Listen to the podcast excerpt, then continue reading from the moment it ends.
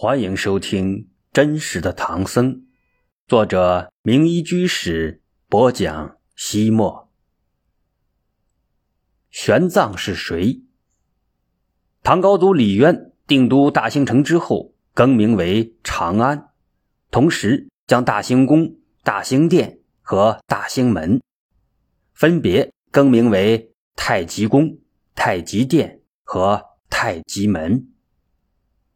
从这些名称的变更，即可觉察出已经谋得天下的李唐对佛道二教的态度发生了悄然的变化，尊道义佛，佛教正面临一场灭顶之灾。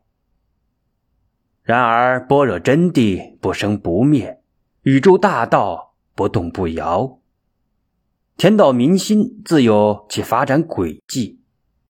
正当天下僧尼不知何去何从、惶惶不可终日之时，转月就爆发了玄武门之变。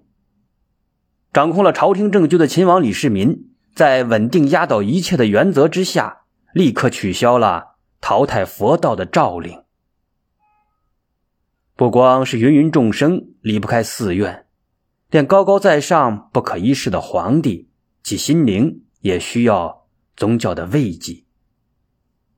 如愿得到皇帝宝座的太宗李世民登位不久，总是莫名其妙的感到心慌、心悸、盗汗，夜晚更是噩梦连连，以致辗转反侧，难以安眠。朝中那些精通佛理的大臣都明白，前不久一场惨烈的玄武门之变，自己亲手射死兄长、部下，杀死胞弟，这种手足相残、有违常伦。在太宗的心中留下了巨大的阴影。于是，大臣们以为国祈安、超度阵亡将士为由，奏请皇帝在皇宫起建六道慈忏的法会。没想到李世民居然真的颁下圣旨，召请京城有道高僧到皇宫，准备连续七天举行法会，为国祈福。超度多年来死于战争、动乱与各种灾害的亡灵。六道慈忏内容复杂，程式严谨，在佛门诸多法事之中堪称第一。最少需要十名德高望重的大师级的高僧同时主持。唐初，天下佛教僧尼事务隶属于鸿胪寺。鸿胪寺大大小小的官员不敢怠慢，赶紧在京城内外各大寺院之中另选有道的高僧，筹备皇宫法会。能到皇宫为国家祈福、为帝后祈安，是佛教界十分光荣的事情。所以，大型寺院很快都举荐出了自己的人选。鸿胪寺卿郑元熟对比着手头的名单，不仅。颔首微笑，那些身负众望的有道高僧尽在其中。然而，也有一个十分陌生的名字，反反复复的出现在郑元熟的眼前——玄奘。作为国家专门负责藩属宗教事务的最高主官，郑元熟几乎熟知京城各大寺院的所有住持，以及那些德高望重的名僧。但这个玄奘。他的的确确闻所未闻，在他的记忆里，这个人似乎从来没有出现在京城的僧籍册上。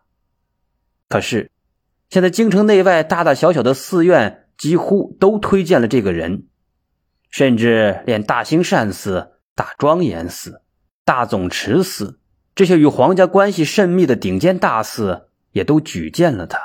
这个玄奘到底是怎样的人物？如何能在神不知鬼不觉之间突然冒了出来，而且在极短的时间之内折服那些学问精湛、修为深厚的高僧？他究竟有着怎样的魅力，能在硕德云集、高僧荟萃的京城脱颖而出、独占鳌头呢？正当郑元熟百思不得其解之时，在前厅当值的官员来报：“宰相大人。”萧瑀前来鸿胪寺视察。萧瑀出身于南朝皇室，南梁皇族从武帝萧炎开始就以奉佛传家，受家庭影响，萧瑜从小就倾心佛教，常修梵行，在朝廷大臣之中以精通佛理著称。当朝宰相驾临鸿胪寺，自然是为了皇宫法会之事。萧瑜审查鸿胪寺出女的名单之时，其目光掠过玄奘的名字时，似乎闪了一闪。这稍纵即逝的微妙变化被郑渊熟看在了心里。他有些惊诧地问道：“宰相大人居然知道这个玄奘？”萧雨点点头：“嗯，我知道。”上个月偶然之间听他讲过一次《杂心论》，郑元熟知道《杂心论》以难解难讲著称，所以他好奇的追问：“那玄奘讲的如何？”惶惶若丹凤鸣于九霄，沉沉如游龙隐于苍冥。小雨不假思索脱口而出。然而，怎样的惶惶，如何的沉沉，小雨并没有说清。他像是在回味那次听讲的场景，眸子里洋溢着如梦似幻的光彩。宰相大人的神态更撩拨起了郑元熟对玄奘的好奇。他决定亲自到大觉寺走一趟，去见一见那个神龙见首不见尾的玄奘。在佛寺林立的京城，大觉寺并不是一座引人注目的寺院。古人云：“山不在高，有仙则名；水不在深，有龙则灵。”大觉寺虽然史记无名，但在初唐时期，因为有高僧道月出任住持，其在佛教界的影响丝毫不逊色于那些皇家大刹。道月。洛阳人，俗姓孟。他出生于官宦之家，自幼闻习儒业。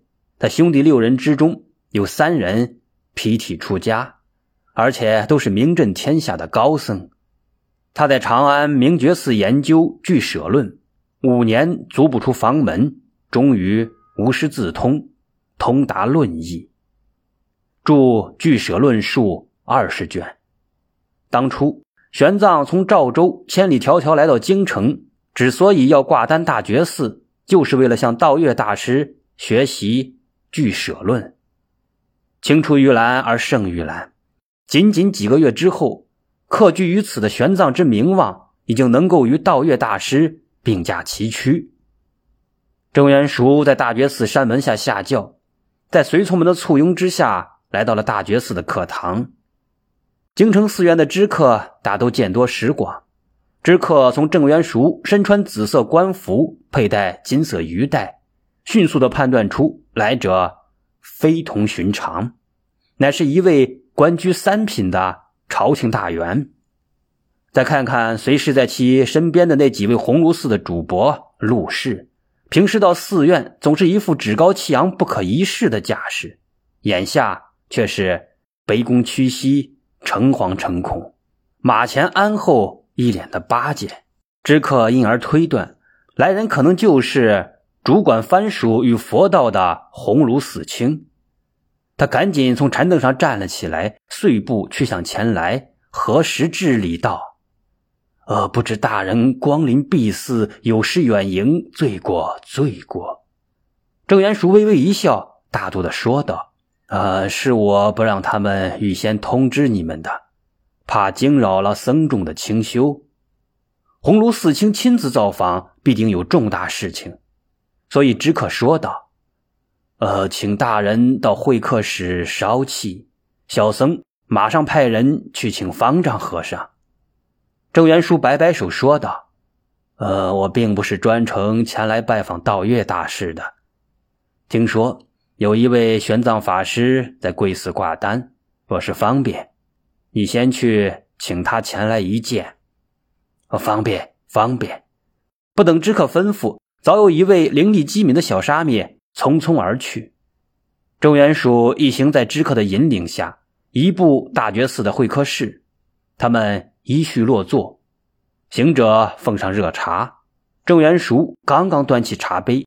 眼角余光扫见一位二十多岁的青年僧人走了进来，他没在意，继续品味着佛寺名茶特有的清新。学僧玄奘前来拜见郑大人，郑元叔大吃一惊，含在口中的热茶差点喷了出来。天哪，这个满脸稚气的二十多岁青年，就是誉满京城、名动天下的高僧玄奘？难道就是这样一个平平常常、普普通通的年轻人？令无数佛门硕德折服清净，让众多前辈高僧由衷赞叹。作为国家管理宗教事务的最高首脑，郑元赎接触过无数的高僧大德。那些有道高僧，或清新脱俗、仙风道骨，宛若不食人间烟火；或庄园神圣、威仪三千，令人不禁肃然起敬。所以在他的想象之中。能在京城佛门脱颖而出的玄奘，纵然没有光灿灿的气质、神灵灵的模样，起码也应该是沉浸古卷多年，年龄在五六十岁上下。而今却是这样一个不高不矮、不胖不瘦、毫不起眼也毫无特色的年轻僧人，站在了自己的面前。